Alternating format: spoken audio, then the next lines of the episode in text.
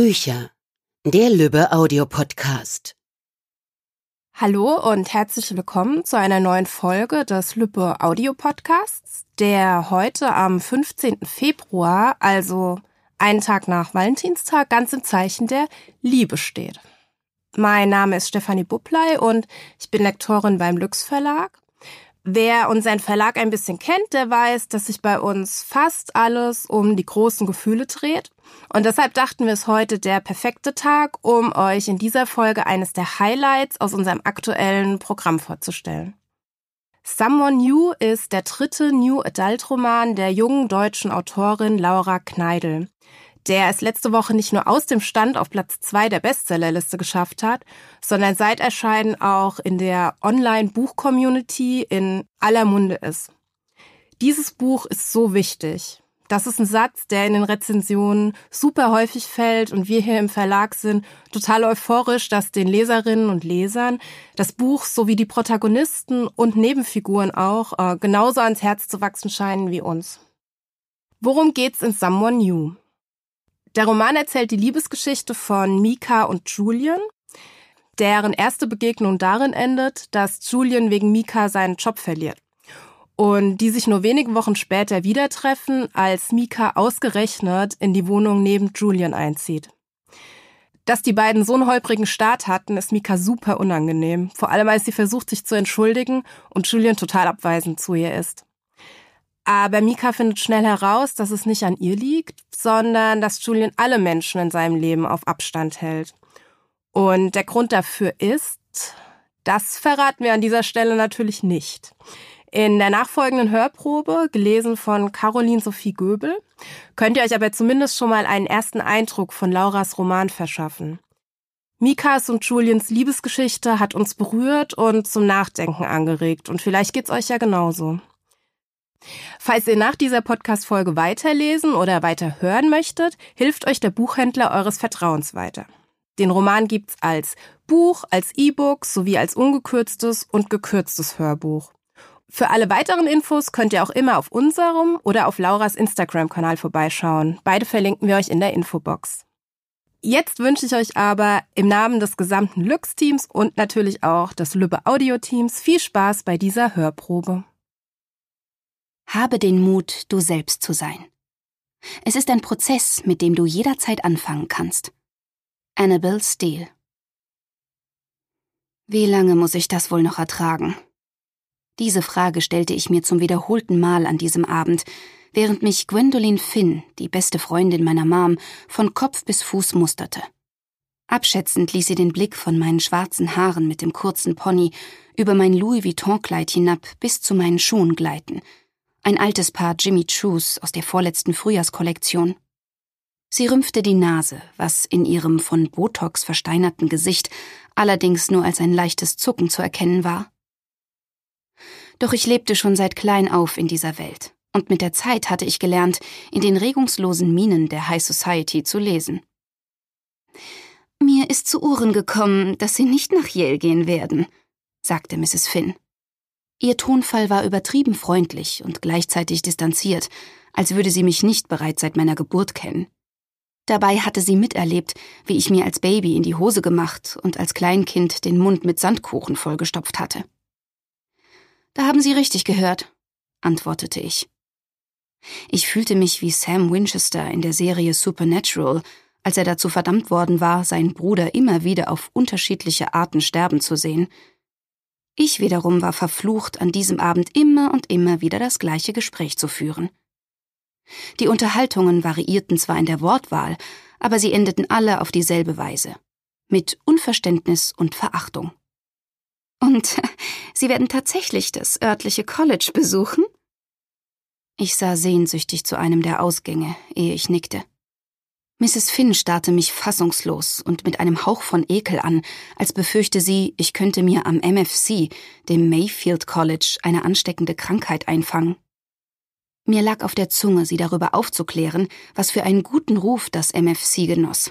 Aber sie hätte es ohnehin nicht verstanden. Alles, was nicht Yale, Brown, Dartmouth, Harvard oder Princeton war, lag vermeintlich unter der Würde dieser Menschen. Nur ein Auslandssemester in Europa war darüber hinaus noch akzeptabel. Aber Sie planen weiterhin Jura zu studieren, nicht wahr? Selbstverständlich, erwiderte ich mit einem falschen Lächeln und versuchte nicht daran zu denken, wie sehr ich die nächsten Jahre hassen würde. Tatsache war, dass ich mich weder für Politik oder Gesetze noch unseren Rechtsstaat interessierte. Während der Anwaltsberuf in der Theorie für mehr Gerechtigkeit auf der Welt sorgte, was eine schöne Vorstellung war, bedeutete er in der Praxis vor allem, reiche Menschen noch reicher und arme Menschen noch ärmer zu machen. Zumindest entsprach das meinen Beobachtungen der letzten Jahre. Das freut Ihre Eltern mit Sicherheit, sagte Mrs. Finn, aber was sie wirklich meinte war, zumindest ziehst du den Namen eurer Familie nicht noch weiter in den Dreck, indem du Kunst studierst. Und Ihr Bruder? Er reist gerade durch Europa, nicht wahr? Ja, antwortete ich gelangweilt. Wieso nervte mich diese Frau mit Fragen, auf welche sie die Antworten bereits kannte? Naja, zumindest kannte sie die Lügen, die meine Eltern verbreitet hatten. Die Wahrheit war in ihren Augen zu beschämend, um mit der Allgemeinheit geteilt zu werden. Dabei waren sie diejenigen, die sich schämen sollten. Mein ältester, Carter, hat einige Monate in Italien verbracht. Eine wunderbare Erfahrung. Mrs. Finn hob die Hand und winkte eine Kellnerin heran. Sofort kam die junge Frau in schwarzer Stoffhose, weißem Hemd und dunklen Hosenträgern durch den Raum geeilt. Die Haare hatte sie straff nach hinten gebunden, und obwohl sie lächelte, war ihr Blick leer. Sie wollte genauso wenig hier sein wie ich. Dennoch hielt sie Mrs. Finn ohne mit der Wimper zu zucken ihr Tablett hin, damit diese ihre leere Champagnerflöte darauf abstellen und sich eine volle nehmen konnte. Gibt es noch Hummerhäppchen? Ich werde in der Küche nachsehen. Die Kellnerin hielt mir ebenfalls das Tablett entgegen. Kopfschüttelnd lehnte ich ab, auch wenn ein wenig Alkohol den Abend sicherlich erträglicher gemacht hätte. Nur war es als Tochter zweier Anwälte nicht wirklich ratsam, gegen das Alkoholgesetz zu verstoßen, vor allem nicht in der Anwesenheit von Klienten, die ihnen Millionenbeiträge anvertrauten. Michaela, da bist du ja, die Stimme meiner Mom, die geradewegs auf uns zugelaufen kam, ließ mich und Mrs. Finn aufblicken. Sie trug ein dunkles Kostüm mit plissiertem Rock und ihre Stöckelschuhe klackerten auf dem polierten Marmorboden. Anders als viele ihrer Freundinnen hatte meine Mom ihr Gesicht noch nicht mit Botox unterspritzen lassen, aber etliche Schichten Make-up kaschierten ihre Falten und verdeckten die Sommersprossen, die auch ich auf der Nase trug. Ich suche schon die ganze Zeit nach dir, um dir jemanden vorzustellen, Kennst du Marshall Millington bereits? Sie deutete vielsagend auf den jungen Mann, den sie im Schlepptau hatte. Er war vermutlich in meinem Alter, 18 oder 19, aber sein grauer Anzug war identisch mit dem, den mein Dad heute trug. Es freut mich, dich endlich kennenzulernen, sagte Marshall und streckte mir die Hand entgegen. Er hatte ein niedliches Lächeln. Ich ergriff seine Hand. Marshall Millington, schöne Alliteration. Bist du ein Superheld? Äh, wie bitte? Naja, wie Peter Parker oder Wade Wilson, erläuterte ich. Wer sind diese Leute? Fragte er verständnislos und sah hilfesuchend zu meiner Mom, die mir einen mahnenden Blick zuwarf und kaum merklich den Kopf schüttelte. Es gehörte sich nicht für eine junge Frau über Superhelden und Comics zu reden. Das war alleine Kindern vorbehalten, und auch da nur den Jungs, zumindest in der mittelalterlichen Welt, in der meine Eltern lebten. Spider-Man? Deadpool? Oder der Hulk? Bruce Banner.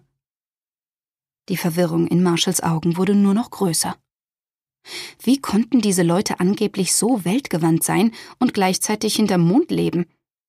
Hätte ich Anstoß für ein Gespräch über die Wall Street gegeben, hätte Marshall vermutlich einen stundenlangen Monolog über Aktien, Geldkurse und den Weltmarkt halten können. Mach dir nichts draus, kam ihm meine Mom zur Hilfe. Mir sagen diese Namen auch nichts. Michaela hatte schon immer einen sehr speziellen Geschmack. Wahnsinnig charmant. Sie tätschelte Marshall die Schulter, wobei die goldenen Armbänder an ihrem Handgelenk klimpernd gegeneinander schlugen. Mrs. Finn? Die Kellnerin war zurück. Das Tablett mit den Champagnerflöten hatte sie gegen eines mit Häppchen ausgetauscht. Mrs. Finn, meine Mom und Marshall nahmen sich jeweils einen der kleinen Porzellanteller und bedienten sich an den Hors d'oeuvre. Willst du nichts essen? Mom sah mich fragend an. Nein, danke, ich habe keinen Hunger, log ich. In Wahrheit war ich kurz davor zu verhungern, aber ich wollte nicht schon wieder erklären müssen, wieso Hummer und Kaviar nicht in meine vegetarische Ernährung passten, also sparte ich mir den Atem. Mit gespieltem Interesse hörte ich Marshall zu, wie er von seinem Praktikum bei einer Zeitung erzählte und davon, wie er Donald Trump Jr. hatte interviewen dürfen. Natürlich war er Republikaner, was sonst? Ich blieb, bis sich die Unterhaltung unserem Präsidenten zuwandte und ich es keine Sekunde länger aushielt. Mit der Ausrede, mich frisch machen zu wollen, eilte ich davon, bevor mich weitere Klienten und Geschäftspartner meiner Eltern ansprechen konnten. Ich durchquerte den Salon mit den hohen Decken, der dunklen Polstergarnitur und dem gigantischen Erkerfenster, das sich zum Garten hin öffnete. Doch statt ins Badezimmer flüchtete ich in die Küche. Die lauten Stimmen und grellen Lacher hinter mir wurden leiser, und ich atmete das erste Mal seit zwei Stunden erleichtert auf. Obwohl sich meine Eltern nie in der Küche aufhielten, war sie so groß wie ein Einzimmer-Apartment und verfügte über einen professionellen Herd, wie ihn sich jeder Fünf-Sterne-Koch in seinem Restaurant wünschen würde. Gekocht wurde hier allerdings nur von ihrer Haushälterin, Rita. Nicht mal die Häppchen, die das Catering-Personal verteilte, waren hier zubereitet worden. Überall standen mit Folie abgedeckte Tabletts und Aufbewahrungsbehälter herum. Ich öffnete den Kühlschrank, ein monströses Teil aus Edelstahl mit zwei Türen und genug Platz, um Lebensmittel für eine zehnköpfige Familie darin zu horten. Trotzdem herrschte darin gähnende Leere, mit Ausnahme irgendwelcher Smoothies und weiterer Hors d'oeuvre. Nachdem ich den Kühlschrank wieder geschlossen hatte, zog ich mir meine Jimmy Choos aus und kletterte auf die Anrichte, was sich in dem schmal geschnittenen Kleid als ziemliche Herausforderung erwies. Da meine Eltern keinen Industriezucker im Haus duldeten, versteckte Rita im hintersten Eck in einem der Schränke immer ein paar Schokoriegel für mich. Aber mein Lager war leer. Fantastisch, murmelte ich genervt und war gerade dabei, von der Anrichte zu klettern, als die Tür hinter mir aufgestoßen wurde. Ich zuckte zusammen und musste mich an einem der Küchenschränke festklammern, um nicht abzurutschen. Shit. Langsam drehte ich mich um, in der Erwartung, Mom wäre mir gefolgt. Seit einem Vorfall von vor zwei Jahren ließ sie mich bei dieser Art Veranstaltungen nur noch selten aus den Augen. Doch es war nicht meine Mutter, die in die Küche gekommen war, sondern ein Kellner. Er war wie vom Donner gerührt stehen geblieben und starrte mich mit weit aufgerissenen Augen an. Bei dem Versuch, von der Anrichte zu steigen, war mein Kleid hochgerutscht, so dass der Kerl jetzt einen ungehinderten Blick auf meine rote Spitzenunterwäsche hatte. Völlig ungeniert gaffte er mich an. Herausfordernd hob ich eine Augenbraue. Gefällt dir die Aussicht? Er ließ den Blick von meinem Hintern zu meinem Gesicht wandern. Gleichgültig zuckte er mit den Schultern. Schwarze Wäsche hätte mir besser gefallen, wenn ich ehrlich sein soll, aber rot ist auch in Ordnung. Seine plumpe Antwort warf mich vollkommen aus der Bahn. Die meisten Leute, die für meine Eltern arbeiteten, behandelten mich wie ein rohes Ei. Entweder weil sie mich für ein naives Dummchen hielten oder weil sie fürchteten, das verzogene Gör könnte sie feuern lassen. Aus diesem Grund sagten sie in meiner Gegenwart meist nur Dinge, von denen sie glaubten, dass ich sie hören wollte. Ich sprang von der Anrichte, zog das Kleid über die Oberschenkel und betrachtete den Kerl eingehend. Ich war mir sicher, dass er mir heute noch keinen Champagner hatte aufdrängen wollen. Seine kantigen Gesichtszüge und die vollen Lippen, die er jetzt zu einem schiefen Lächeln verzog, wären mir aufgefallen. Und obwohl seine spitze Nase ein wenig zu groß für sein Gesicht war, änderte das nichts an der Tatsache, dass er mit Abstand der attraktivste Mann des Abends war. Seine braunen Haare, die an dunkles Karamell erinnerten, waren etwas zu lang, als hätte er seinen letzten Friseurtermin verpasst, und auf eine unordentliche Weise nach hinten gekämmt, wie es meiner Mom nicht gefallen hätte. Schwarz ist langweilig, erwiderte ich schließlich. Schwarz ist elegant. Ist deine Unterwäsche schwarz? Ich neigte den Kopf und versuchte aus der Entfernung seine Augenfarbe auszumachen, was unter dem künstlichen Licht der Deckenstrahler praktisch unmöglich war. Doch ich war mir sicher, dass sie blau oder grün und nicht braun wie meine eigenen waren. Ein amüsierter Ausdruck trat auf das Gesicht des Kellners, und Grübchen drückten sich in seine glatt rasierten Wangen. Er stellte in aller Ruhe sein leeres Tablett ab, als würde er täglich miterleben, wie sich Frauen beim Herumklettern in der Küche entblößten. Wer sagt, dass ich überhaupt welche trage? Die ist klar, dass du hier Essen servierst, oder? Aber das tue ich mit meinen Händen und nicht mit meinem. Er hielt inne und presste die Lippen aufeinander, um das Wort zurückzuhalten, das ihm eindeutig auf der Zunge lag. Dann räusperte er sich. Was machst du überhaupt hier? Suchst du etwas? Er deutete auf den offenstehenden Schrank. Essen. Davon haben wir jede Menge. Ich schnaubte. Das sehe ich, aber habt ihr auch etwas ohne Kaviar, Hummer oder andere tote Tiere? Hm, ich fürchte nicht. Verdammt.